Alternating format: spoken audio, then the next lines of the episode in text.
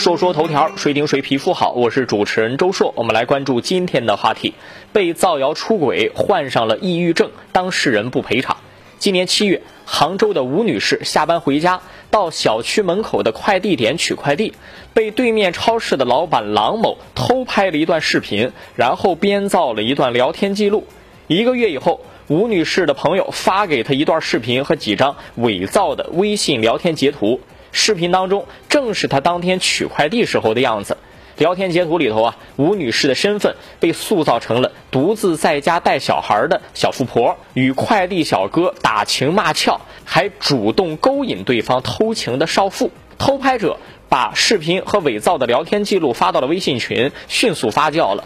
这个事件导致吴女士丢了工作，不敢出门，还患上了抑郁症。吴女士表示，郎某从来没有给过她任何道歉，她提出过和解，但是对方认为她的要求过分。郎某的父亲表示呢，吴女士狮子大开口要赔十二万，而他们只是闹着玩的，还说我儿子已经被拘留了九天了，生活造成了很大影响，也挺冤枉的。这是典型的人渣呀！你毁了人家的清白，最后来了句你是闹着玩的，合着一个女子的清白就是可以闹着玩的是吗？这是人说的话吗？拘留了九天还觉得冤枉？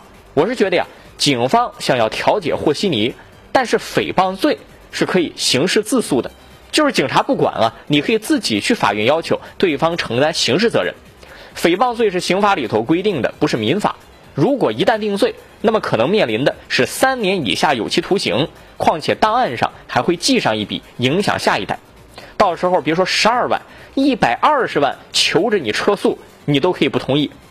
档案上的记录啊，会告诉这一家子什么叫做闹着玩。我发现了一个现象，就是很多人说对不起，并不是真正觉得对不起，而是期待对方说出那句没关系，这样呢，自己就得到了心理上的满足和理所应当。另一个角度，公司为了所谓消除影响，开除吴女士。诚然啊，公司是商业行为，它不是福利机构，可能这件事呢会给公司带来一定影响。但是在当前的劳资关系当中，用人单位的权利未免也太大了点儿，也未免太强势了点儿。最后，人人都是自媒体的时代，到底如何恪守道德的底线呢？这个命题，相信在很长一段时间之内都会是讨论的热点和焦点。现在出现的一些直播乱象，已经让我们有所警惕。直播经济的火爆，让很多年轻人三观还没有完全形成的年轻人，已经开始崇拜和渴望不劳而获，或者说一夜成名的那些虚构幻想。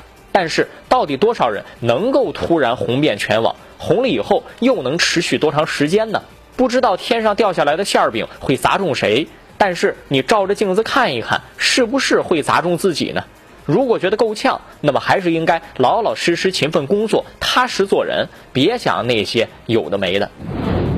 我们来关注下个事儿：奶茶店老板为了交房租，大尺度直播被抓。蔡女士是上海青浦区的一家奶茶店老板，几年的苦心经营，收入不多，但是还有盼头，不算大富大贵，总算做着自己喜欢的事儿。在她的人生规划当中啊，准备再攒两年钱就跟男朋友结婚。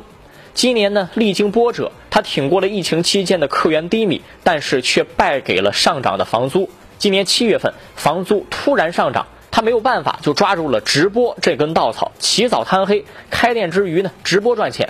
然后有一位观众就私信她，是不是接受大尺度直播会更赚钱？起初呢，蔡女士拒绝了，但是由于房租上涨，小店面临倒闭，婚礼更是遥遥无期，于是他就答应了，认为只要及时上了岸，就不会有太大问题。直播十天之后，蔡女士离开了直播平台，但是呢没有侥幸，民警找到了她。目前她因为传播淫秽物品牟利罪被检察院起诉。有网友说啊，从短短的标题就可以看出很多问题：奶茶店老板未交房租，大尺度直播被抓；比如里头有实体经济的困难；比如网络直播的泛滥；比如高房价、高房租对小微企业的不友好。根据刑法规定，传播淫秽物品牟利，处三年以下有期徒刑、拘役或者管制，并处罚金。当然，法院在判决的时候啊，可能会根据具体情况酌情判决。不过看起来是逃不过牢狱之灾了。这个新闻当中呢，蔡女士的做法当然是不对的，违法犯罪的事情嘛，你不能用不知者不怪来开脱罪责。但是我依然感觉心里有说不出的难受。打工啊都不容易，即使是自己创业，也不是当自己的老板，而是为整个社会财富的积累在打工。房租的压力，年龄带来的危机，上有老下有小，这种人生十字路口的境遇，希望啊世界能够善待每一个人。述说头条，谁听谁皮肤好？我是主持人周硕，下期节目咱们接着说。